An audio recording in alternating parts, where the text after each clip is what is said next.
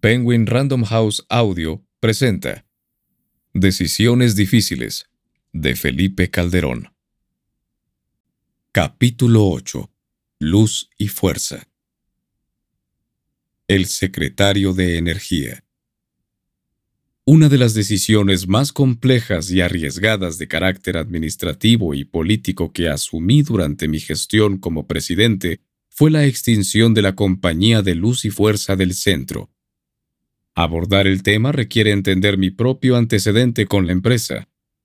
En septiembre de 2003, Vicente Fox me designó secretario de Energía.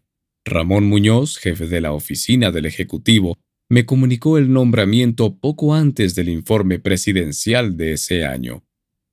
Fue un hecho que me entusiasmó porque cumplía mi anhelo de ser parte del gabinete en una área económica de política pública. Se trataba de un tema que siempre me había apasionado. La experiencia me permitió tener clara la imperiosa necesidad de impulsar una reforma energética y en aquel tiempo notaba que era prioritario empezar por el sector eléctrico. De esta manera, asumí la tarea como secretario de Energía y tuve mi primer contacto con la dura realidad de luz y fuerza del centro. Apenas asumí el cargo, Cité de inmediato a los directores de los organismos descentralizados y paraestatales, CFE, Pemex y Luz y Fuerza. Les pedí que me hicieran llegar información detallada de la situación de sus dependencias, a partir de la cual constaté la dramática situación de Luz y Fuerza del Centro, una empresa con cuantiosas pérdidas económicas. Era evidente que la compañía era inviable si seguía operando con un número de trabajadores que crecía cada vez más. La raíz del problema estaba en el propio contrato colectivo. Estipulaba la obligación de contratar más trabajadores cada determinado número de kilowatts vendido o cada número adicional de clientes. Si mejorar la productividad implica mejorar la relación entre lo producido y los medios empleados, por ejemplo, aumentar el número de kilowatts entregados por trabajador, de clientes por trabajador y de ingresos de acuerdo con los recursos disponibles, etc. Esta cláusula por sí misma impedía el incremento de la productividad, puesto que si se tenía que aumentar el número de trabajadores cada vez que aumentaba el número de clientes, la productividad medida como número de usuarios por trabajador permanecía constante, y muchas veces incluso disminuía al aumentar el número de trabajadores en cumplimiento de las abigarradas cargas del contrato colectivo de trabajo.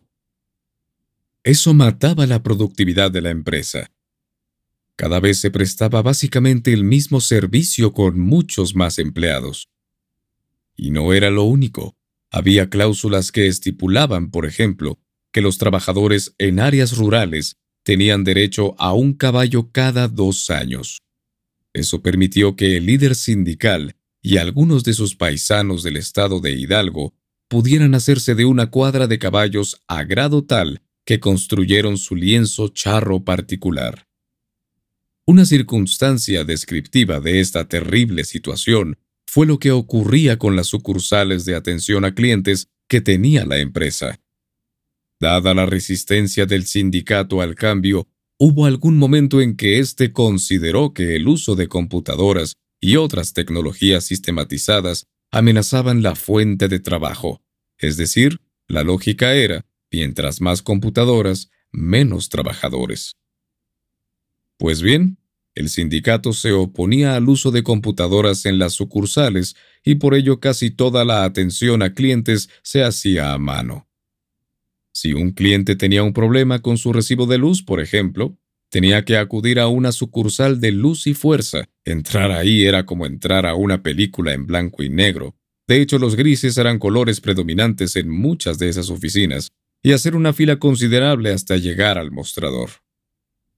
Ahí lo atendía uno de muchos empleados y tras ver su problema, éste iba a la parte de atrás a buscar en un archivo físico una pequeña cartulina donde a lápiz estaba anotado el consumo del cliente. Los errores de consumo podían corregirse con un lápiz. El margen de discrecionalidad y las oportunidades de corrupción eran enormes.